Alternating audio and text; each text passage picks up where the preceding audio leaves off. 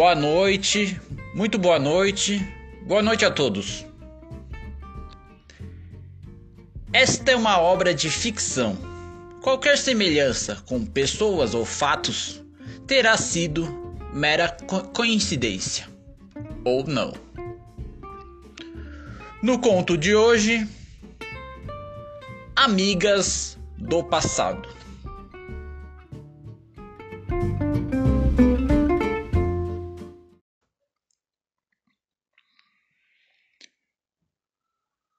Depois de muitos anos, voltou para o local em que tinha passado vários anos de sua vida. Foi perguntado se tinha voltado para sempre. Falou que nada é para sempre e que, infelizmente, não ia poder ficar. Disse também que queria rever as pessoas que tanto admirava. Caminhava pelo lugar que tanto conhecia mas era como estar entrando num local em que jamais esteve. Perguntou para um amigo o que tinha acontecido. Ele respondeu que todos mudaram, porque muito tempo já tinha passado. Tentou entender a situação, mas enxergava as pessoas como elas eram há anos atrás.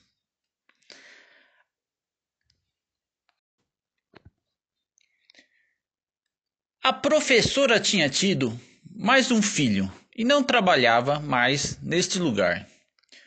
O inspetor acabava de ser eleito como vereador dos estudantes. Mas, pior, foi ver alguns amigos seus irem para o inferno das drogas. Encontrou a inveja, a preguiça e a vaidade. Resolveu seguir elas três que faziam a corrente de meninas CDF da classe.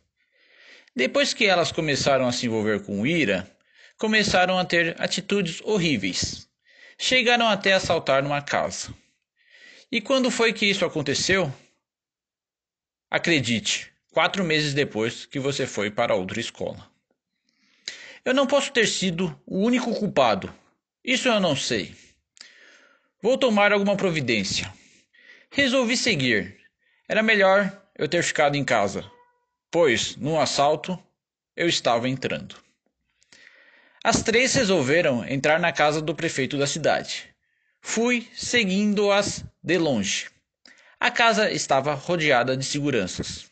Uma desviou a atenção dos seguranças, enquanto as outras duas conseguiram entrar. Do alto do muro, eu observava tudo.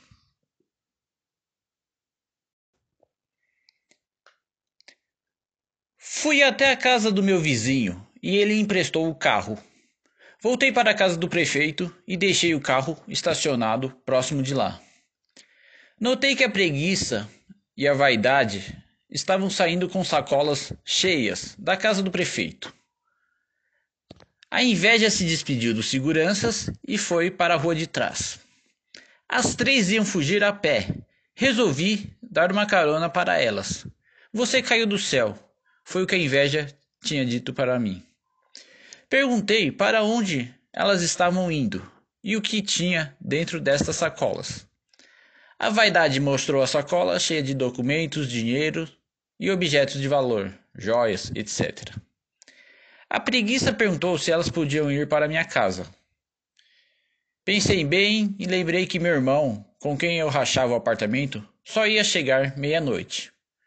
Falei para elas ficarem no meu quarto. O telefone tocou e fui atender. Era a Bondade, com quem eu estava namorando há sete meses. A Bondade disse que queria vir aqui no meu apartamento. Não via ela desde a hora do almoço, mas para mim já fazia uma eternidade. Queria ver ela, mas lembrei dos três pecados que estavam aqui comigo. Dei então aquela desculpa tradicional. Hoje não dá, eu cheguei muito cansado do, trabalho. Amanhã eu te ligo. A bondade se despediu e notou na minha voz um ar de preocupação. Tive então que contar para ela uma outra versão. disse para ela que quase tinha sido despedido e estava me recuperando do susto. Ela voltou a insistir para ver aqui no meu apartamento e eu novamente contornei a situação. Ela se despediu e eu marquei de me encontrar com ela outro dia.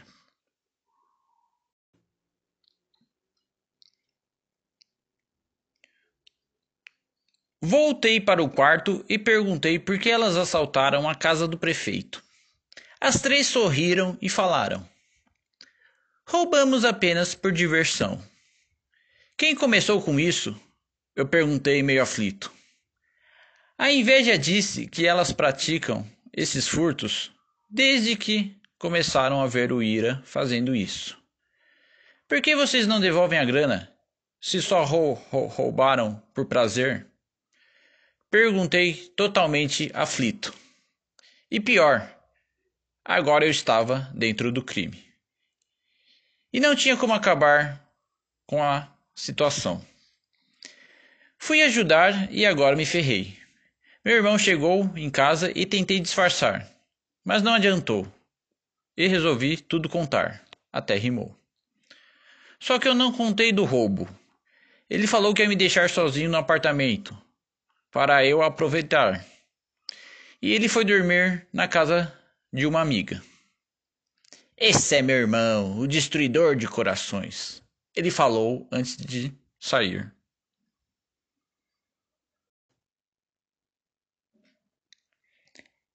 Elas passaram a noite em meu apartamento e acordei com café na cama. Essa é a maneira que encontramos para lhe agradecer, disse a inveja. Comi tudo que tinha na bandeja. Fui grosseiro ao perguntar: Uma de vocês três roubaram alguma coisa daqui de casa?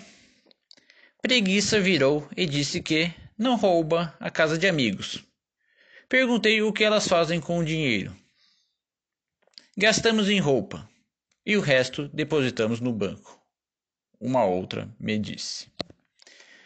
Quanto vocês já têm no banco? Temos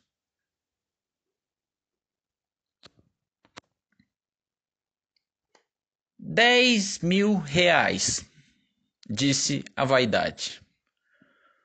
O que farão com toda essa grana? Eu perguntei. Iremos curtir o carnaval do ano 2000 lá na Bahia. Por que não devolvem a grana? Eu insistindo. Depois de tudo isso, nem morta, falou a preguiça. Elas agradeceram por eu ter deixado elas dormirem no meu apartamento e foram embora. Fiquei preocupado, mas depois encontrei a bondade e contei tudo. A bondade entendeu a situação e me aliviou com seus conselhos.